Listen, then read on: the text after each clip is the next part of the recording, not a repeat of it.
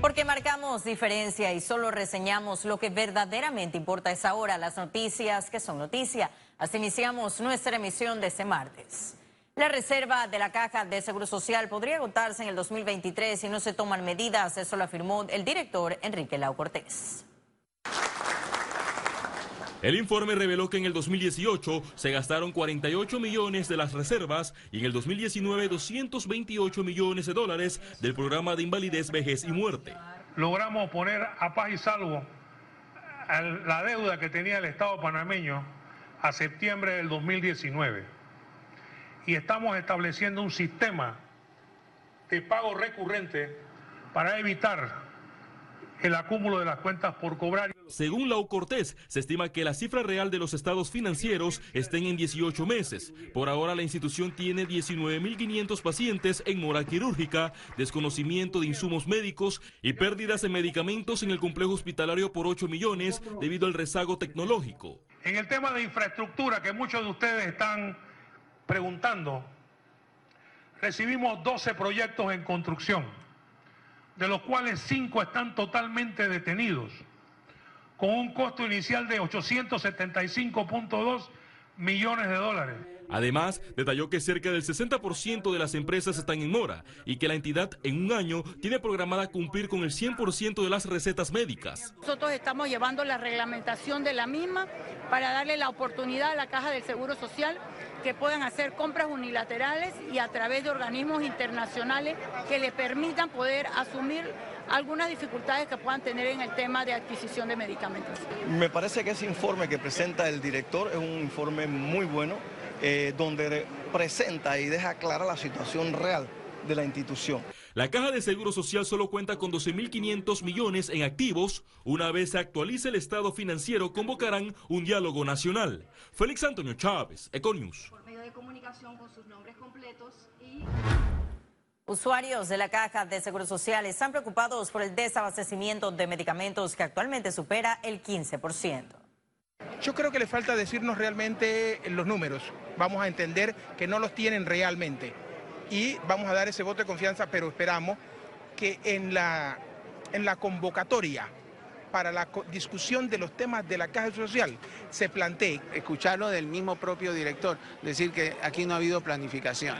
¿Cómo de rayo tú una estructura como la de la Caja del Seguro Social no vas a tener, no se va a tener planificación? O la planificación adecuada, o se tenía una planificación a medias.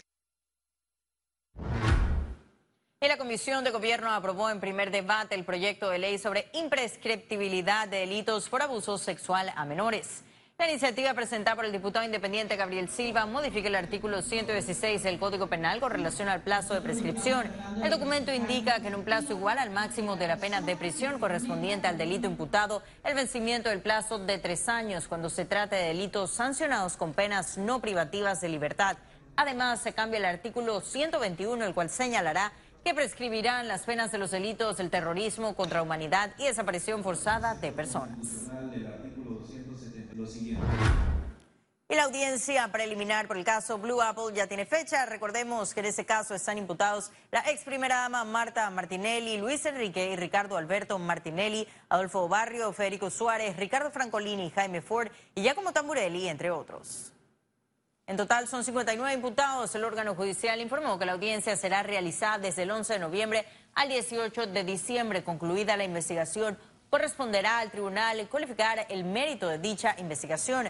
El caso Blue Apple, 50 personas están imputadas por blanqueo de capitales, 10 por corrupción, 24 por asociación ilícita para delinquir. Economía. Y el gobierno proyecta un mayor crecimiento económico en 2020, aunque no alcanzará el rango promedio de entre 5 o 6%. A continuación le contamos. El Producto Interno Bruto del país podría crecer hasta un 4.5% en este 2020, apuntó el Ministerio de Economía y Finanzas durante su exposición en el Fórum Medco. Una, de las cosas que sobresale también, que no lo digan una pregunta que me hicieron anteriormente, tiene que ver con el tema de la minería.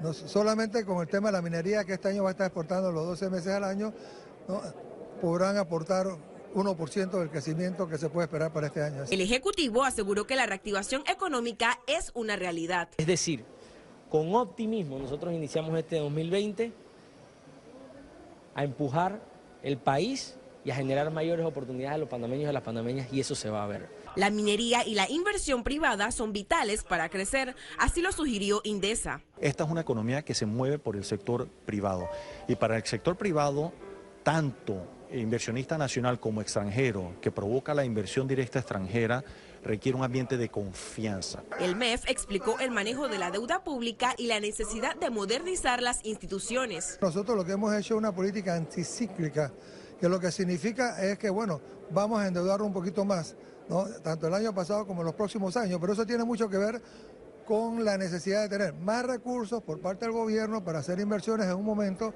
en que la actividad económica es bastante lenta en el país y en el mundo. El primer Fórum Medcon del año permitió hacer una radiografía de la situación económica del país. Claro, sin duda, la economía, los retos y oportunidades que tenemos para este 2020 en materia económica es el tema que hemos traído a la palestra como primer fórum del año. Creo que es importante para todos nosotros entender el país hacia dónde va. A pesar de la desaceleración, Panamá suma 30 años de crecimiento ininterrumpido de la economía panameña. Ciara Morris, Econews. Y a propósito de las proyecciones económicas para este año, Panamá espera 3.500 millones en inversiones, eso lo indicó el ministro José Alejandro Rojas. Además, este martes se reunió con 60 empresarios para ver opciones de inversión. Para poder escucharlos y ver cuáles son las áreas de oportunidad que tenemos que trabajar. Eh, mucho va a tener que, tiene que ver con el tema de sobreburocracia. Eh, por eso es que también tenemos a un equipo importante de la presidencia viendo el tema de simplificación, estandarización, digitalización e intercomunicación de los sistemas, eh, de manera de que las inversiones se transformen en inversiones reales que generen más y mejores empleos para todos los panameños. El Banco Nacional informó que está confiado de que con la reactivación de la economía panameña aumente la liquidez bancaria. Hay liquidez en el sistema, los bancos están líquidos. Eh, la cosa es dónde prestarlo. Y si no te pagaban los intereses, eh, lo lógico era retirarse del sector, pero ya se les cancelaron el 100% de las deudas a todos los bancos. Eran más de 400 millones de dólares. Por lo cual yo estoy seguro que vamos a ver una actividad bancaria intensa en el sector de construcción. Y una buena noticia para los panameños que necesitan su vivienda, esas parejas que acaban de casarse, los jóvenes que están empezando su, su vida profesional, conseguir su hipoteca. Banco Nacional está ahí. Y la Cámara de Comercio de Panamá recibió al ministro de Economía y Finanzas, Héctor Alexander, en su reunión de junta directiva. En esta reunión, el ministro le explicó a los empresarios la situación de la economía panameña y sus proyecciones de crecimiento. También les detalló el manejo de la deuda pública y el plan de amortización del déficit hasta el 2024. Alexander también solicitó a los empresarios que planteen propuestas o ideas de inversión que puedan realizar. El gremio empresarial manifestó su optimismo y confianza en ayudar al crecimiento económico del país. Claro que sí, yo creo que eh, no se puede perder la confianza Panamá es un país privilegiado, Panamá es un país que, y no quiero sonar negativo con el tema del crecimiento, porque aunque vayamos a crecer 4, 4,5%, que está por debajo del potencial, seguimos creciendo a los niveles más altos de toda la región. Panamá es un país muy estable, estable económicamente, estable políticamente, es un país, dentro de todo, de los más seguros eh, de toda la región. Y muchos empresarios con los cuales hemos conversado están buscando diversificar sus inversiones y están buscando eh, ver cómo, eh, digamos que buscan alguna estabilidad y Panamá es un país que están viendo. Y Panamá tiene como reto salir en 18 meses de la lista gris del Grupo de Acción Financiera Internacional. La viceministra de Asuntos Multilaterales y Cooperación, Erika Moinés, señaló en el foro de la Asociación Panameña de Ejecutivos de Empresas el escándalo de los papeles de Panamá, que fue uno de los grandes golpes hacia la imagen del país y que para contrarrestar las críticas, el gobierno nacional creó el Plan de Acción Misión Panamá para el rescate y la reputación del istmo a nivel nacional relacionada con temas financieros y la persecución de la evasión fiscal. Recientemente, gremios empresariales tildaron de injusta la medida de Francia nuevamente incluir a Panamá en la lista gris de paraísos fiscales. Aquí hay que hablar como política, ¿no? Este es un nuevo gobierno que durante esencialmente sus dos primeros años de gobierno va a estar con listas negras y listas grises, le guste o no. Y eso es una realidad económica difícil.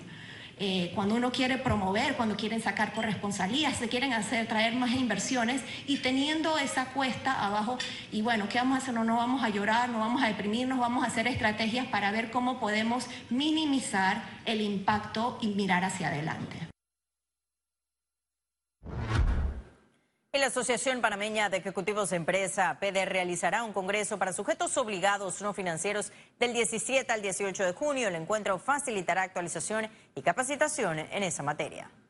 Este congreso lo que intenta eh, es hacer del conocimiento de todos aquellos sectores de esos sujetos no financieros que están llamados a cumplir con normas internacionales y que no lo están haciendo porque eh, es relativamente nuevo, porque no son conscientes de que forman parte de esos sectores en algunos casos, porque en otros hay resistencia y Panamá tiene que cumplir, como tiene que cumplir el resto de los países con estas normativas. Y ahora sí ha llegado el momento de conocer un resumen de la jornada bursátil de este martes 14 de enero. Iniciamos.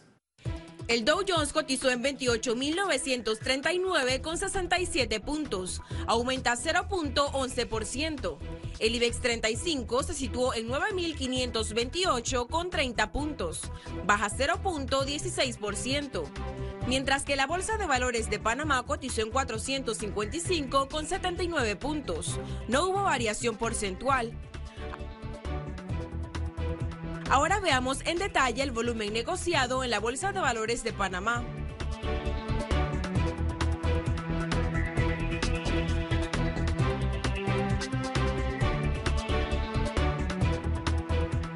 Total negociado 11.159.504 con 8 centavos. En breve estaremos de regreso con notas internacionales. Pero recuerde, si no tiene oportunidad de vernos en pantalla, puede hacerlo en vivo desde su celular a través de una aplicación destinada a su comodidad y es cable onda. Solo descárguela y listo.